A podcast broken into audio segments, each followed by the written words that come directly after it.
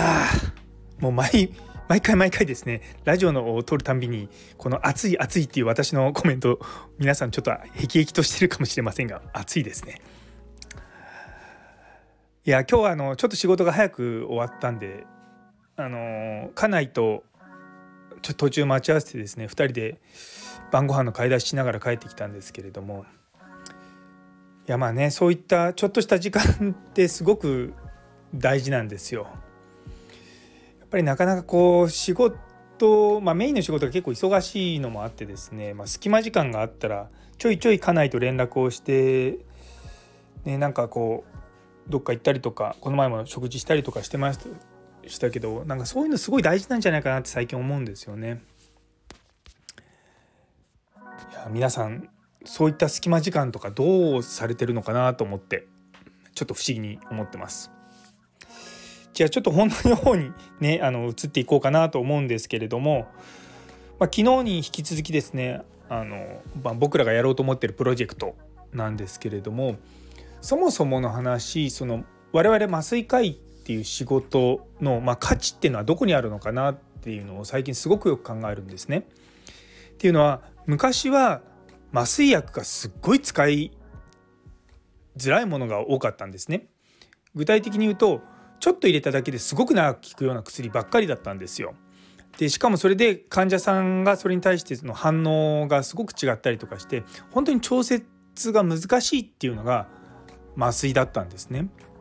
でも今はすごくその薬もすぐなくなるようなものばっかりになってきて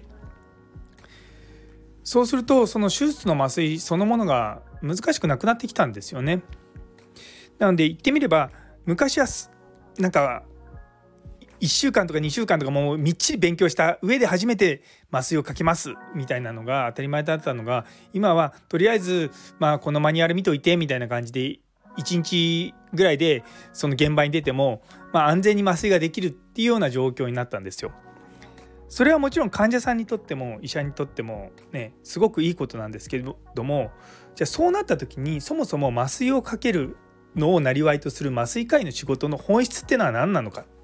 っていうことが今問われてると思うんですよね。でその答えなんですけれども実はその我々麻酔科医の仕事っていうのは麻酔をかけることじゃないんですよ。さあ何なのかというと実はその患者さんが安全に受けられる麻酔を選択していくことがすごく大事なんだと思うんですよね。なので我々麻酔を受けのかける前に術前診察術中の麻酔をしてそれで術後っていうのを見ていくんですけどもその中で一番大事なのは術前評価だと僕は思うんですよね。なんでこの患者さんはこの麻酔法でいけるっていうふうに思うかそういったことを診察するもそうですし判断するっていうところがすごく僕らにとって一番大事なことだと思うんですよね。例えば私が今普段働いている大学病院でやる麻酔と例えばアルバイトとかで行ったあの、まあ、僕一人しかいなくてそこにあるリソースも限られてる時っていうのはやはり麻酔の選択法、ま、麻酔を選ぶ方法が変わってくると思うんですよね。っていうのはそこにおいて一番安全なものであるかどうかっていうのはすごく大事なんですよ。先日うちの病院でもあの緊急の帝王切開の時に、まあ、通常であれば全身麻酔の方が早くてスムーズにできるだろうなと思ったけれどもその場にいるメンバーとか、まあ、その辺りのスキルとか考えて、まあ、パッとできることっていうんで背中の麻酔を選択したことがあったんですね。なんでそれはやっぱり施設だけじゃなくて状況においても変わってくるんですよ。なんでそこがですねやはり僕ら麻酔科医のそのすごく大事なポイントなんだと思うんですよね。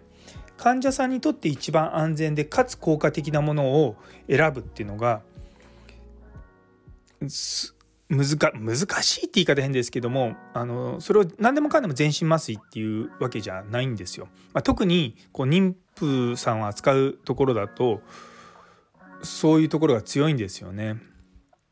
あの全身麻酔なん、まあ、どの手術もどの麻酔もそうなんですけども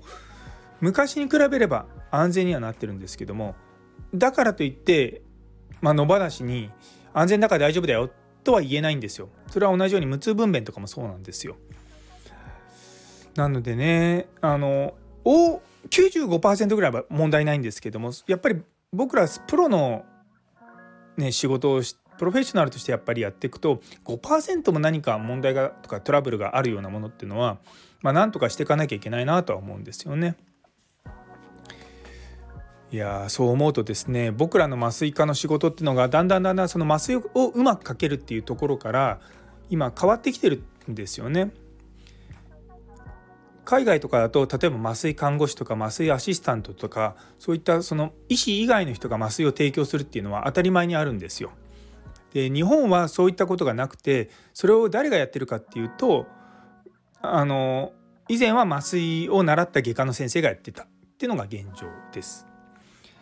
なんですねこれに関してはねなかなか難しいなと思いながら今度僕らがやろうと思ってるその、まあ、酸化麻酔の安全を高める、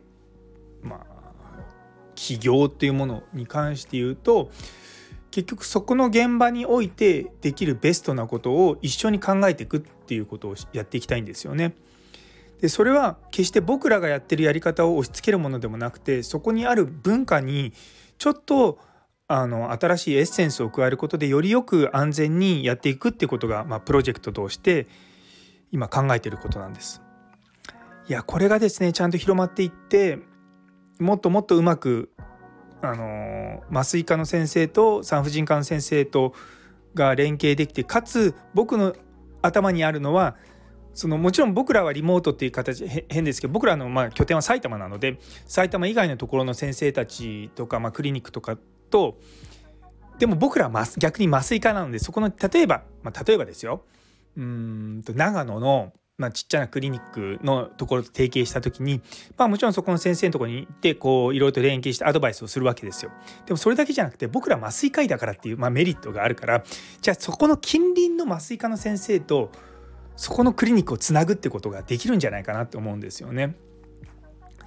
やはりそういったことをやってですねその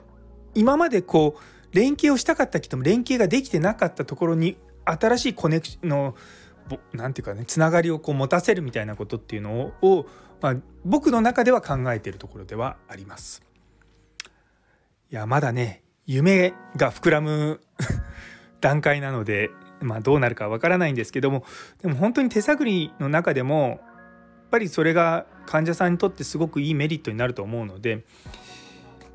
ね、やっていきたいと考えております。ね、引き続きご支援ごのほどよろしくお願いいたします。